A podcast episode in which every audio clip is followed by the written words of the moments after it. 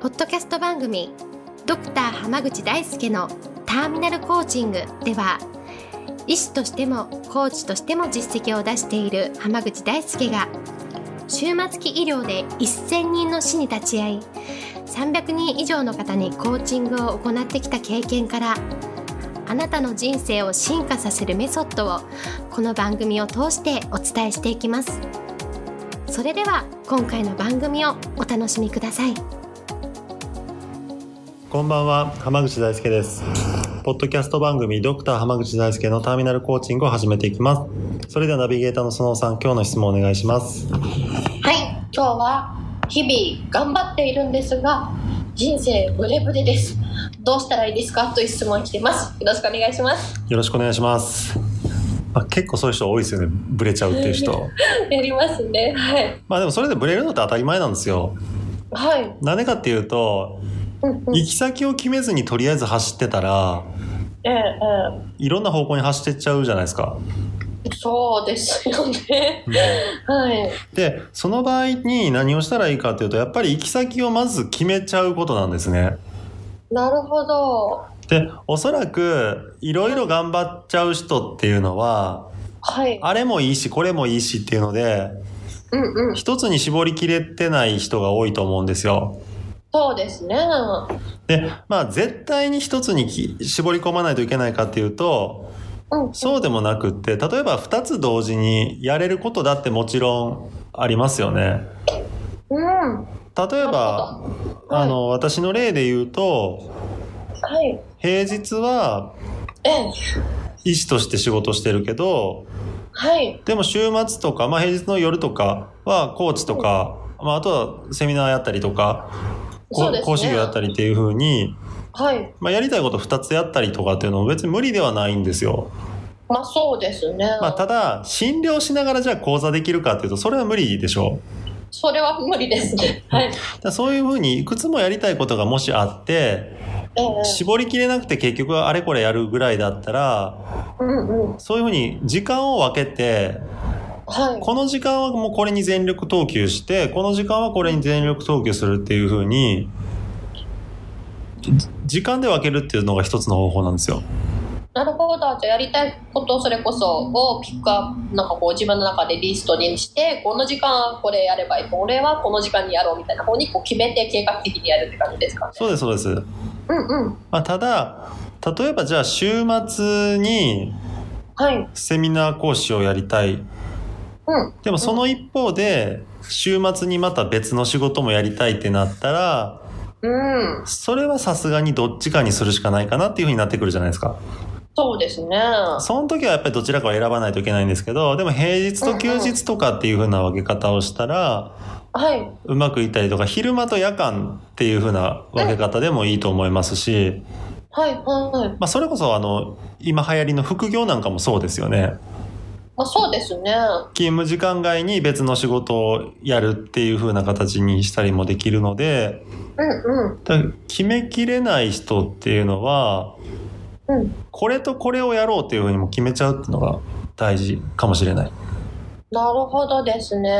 それがこう、いろいろやりたい方の場合だったら、そうやって決めていくのが大事っていう感じですかね。そうですね。で、あとはね、はいもう一つは、あの、今は時間帯で分けるっていうのだったんですけど、はい。あとは取り組む期間で決めるっていうのもあるんですよ。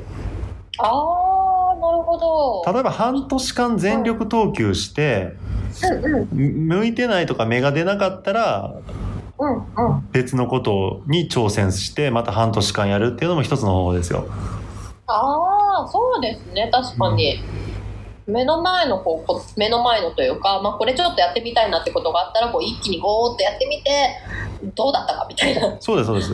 だから半年やってみて、続きそうだなとか、これやり、もっとやりたいなと思ったらやればいいし、はい半年も続かなかったとしたら、もうそれは向いてないし、やるべきことではないと思うんで、まあそうですよねそうき確かにきっぱり諦めた方がいいと思うんですよ。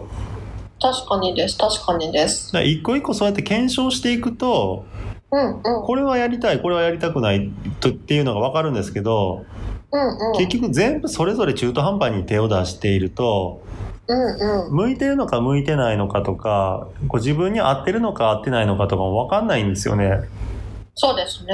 それだったら結局、頑張った時間が中途半端にしか頑張ってないことになるんで、うんうんうん。結局、どれも成果が出なくて、どれも嫌になっちゃうっていう、結構もったいないことになるんですよ。そうねどれも向いてないんだとか思っちゃったりとかもしますしね、きっと。何もならなかったら。そうなんですよ。だったら、期間を決めるか、順位、うんう順序を決めるっていうので、うんうん。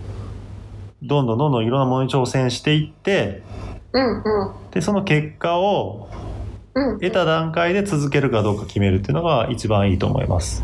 なるほどですね。じゃあ逆になんかこう全く何もやるこやりたいことがないみたいな人の場合もはいち。ょっとでも興味あることっていうのをこうガンガンやっていくっていうのがもしかしたらいいのかなって感じですかね。そうですね。とか、まあ人に勧められて面白そうだなってちょっとでも思ったらや、とにかくやってみるっていうのがいいと思います。なるほど。じゃあとにかくこうやってみて、こうやってみてどうなるかっていうのをこうちゃんと自分の中で精査していくというかそうですね。のがや一っ番いいかなっていう感じですかねぱ。りその自分に何が向いてるのか分かんないっていう人いるじゃないですか。言いますね。それやってみないと分かんないんだ から、何もやらずにな悩んでても何も分かんないでしょって話なんですよ。なるほど。まずはやってみようって感じですね。そうなんです。例えばじゃあ自分は、うんうん。例えばどういう業種が向いてるのかっていうのが分かんないんですよねっていうぐらいだったら、はい。じゃあ例えばインインターンシップとかを利用して、ええうん。なんか 3, 三つぐらい業界見てみて、あうこんこ興味湧いたんで、ここ、この業界にしたいですとかでもいいと思うんですね。確かにそうですね。うん。で、あれもこれもっていう中で結局何も何も見てない、何も調べてないっていうんだったら、それはまあいつまでたっても決まらないので、そうですね。まあ片足ぐらいはさっさと突っ込んじゃった方がいいと思います。なるほど。そうですよね。それでまあ向いてなかったら、あの、こう、あ、違いましたって足を引っ込めればいいだけってことですもんね。そうですね。なんか向いてないっていうのが分かるっていうのは、うん。いいことなんですよ。そうですね。本当に。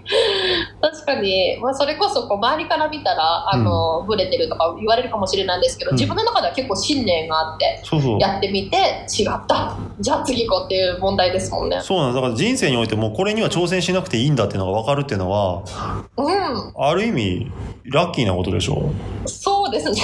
そうですね。悩みがなくなりますね。。そうなんですすよ。確かに。まあだから、それを続けていった結果、自分はここで勝負しようっていうのが見つかれば、それが一番ハッピーなことなので、なるほど。うん、まあだからぜひ、どんどえん挑戦していっていただきたいなと思います。じありがとうございます。ゃあ今日はこれで終わります。ありがとうございました。ありがとうございました。